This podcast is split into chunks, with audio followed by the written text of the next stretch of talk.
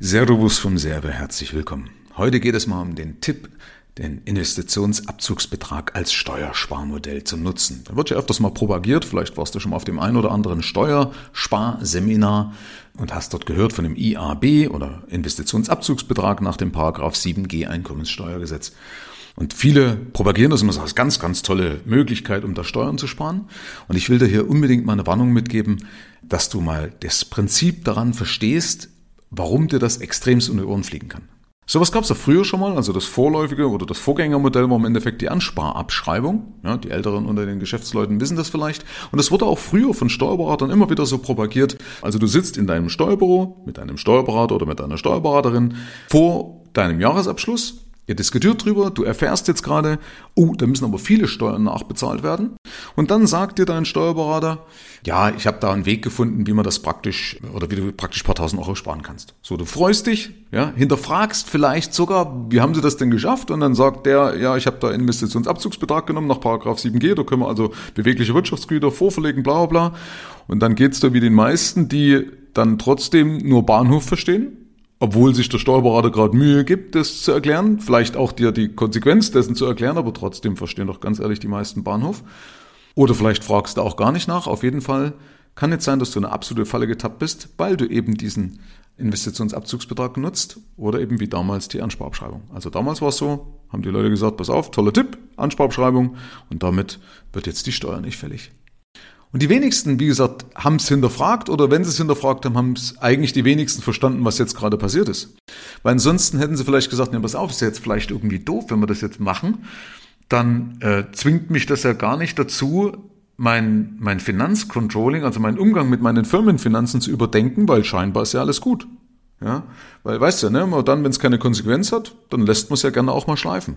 Und genau dazu hat diese Ansparabschreibung damals und der Investitionsabzugsbetrag heute geführt, dass man es halt schleifen lässt.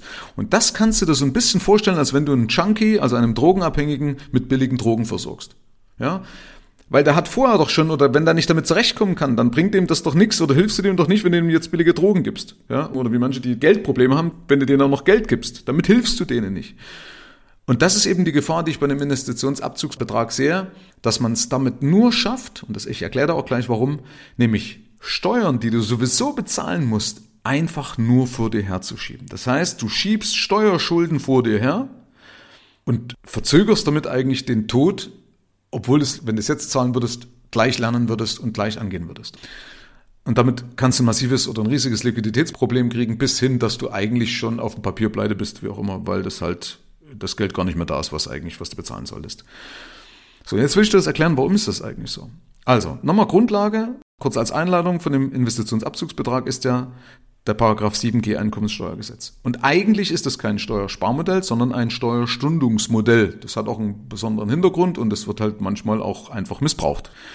Und ähm, bloß drei Sachen, es gibt noch ein paar mehr, die, die du beachten musst, aber drei Sachen, die ich dir nochmal in die Hand geben möchte, ähm, was du wissen solltest, im Umgang damit. Das eine ist, dass es halt ein betriebliches Wirtschaftsgut sein muss.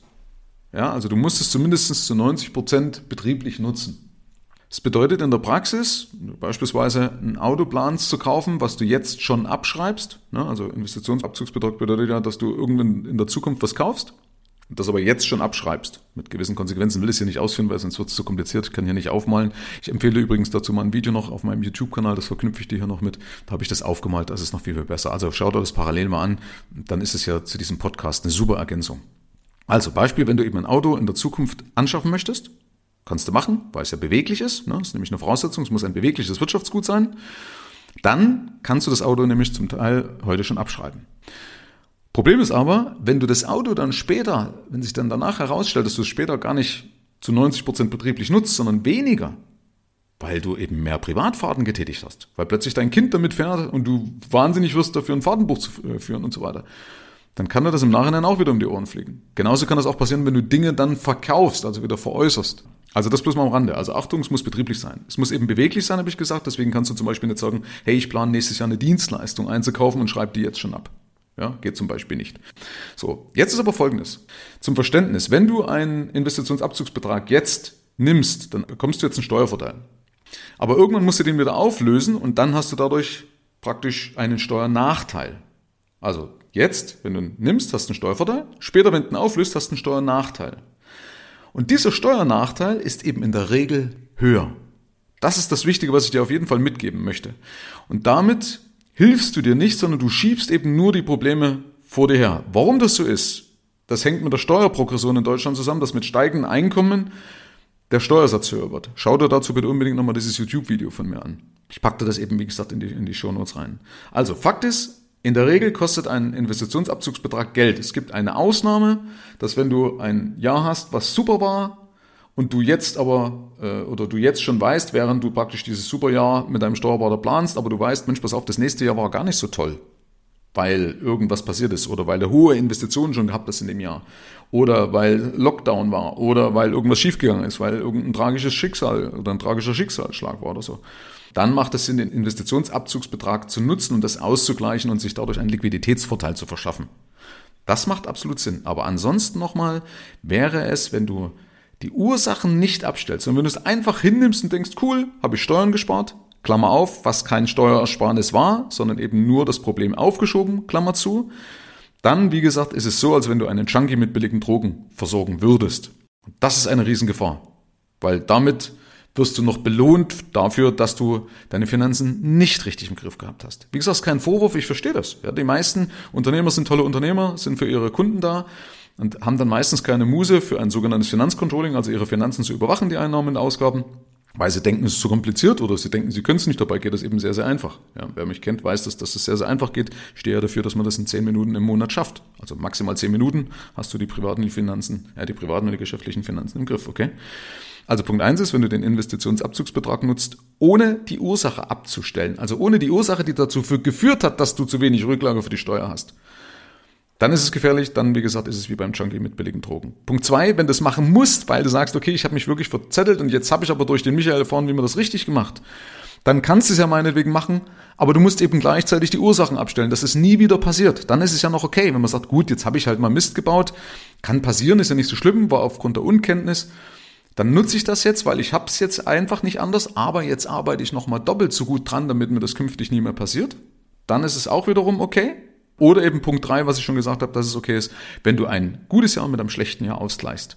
Dann, wie gesagt, macht es absolut Sinn. Also, schau zu, dass du deine Zahlen im Griff hast, dass du deine Finanzen im Griff hast, deine Einnahmen, deine Ausgaben, inklusive der Ausgaben, die auf dich zukommen. Also nicht nur die Ausgaben jetzt, sondern die Ausgaben, die auf dich zukommen, weil sonst bescheißt du dich gedanklich, weil dann planst du nämlich auch wieder nur mit Zahlen oder mit schön gerechneten Zahlen und du gibst mehr aus, als du darfst. Also deswegen musst du auch die Kosten einplanen, die in der Zukunft auf dich zukommen die jetzt schon absehbar sind. Das geht. Und dann kann so ein Investitionsabzugsbetrag Sinn machen, wenn du eben gleichzeitig deine Finanzen im Griff hast. Herzlichen Dank fürs Rein und Hinhören. Ab hier liegt's an dir. Bis zur nächsten Folge. Dein Michael Serve. Schau auch gerne mal auf meiner Seite michael-serve.de vorbei. Ich freue mich, wenn du vorbeischaust.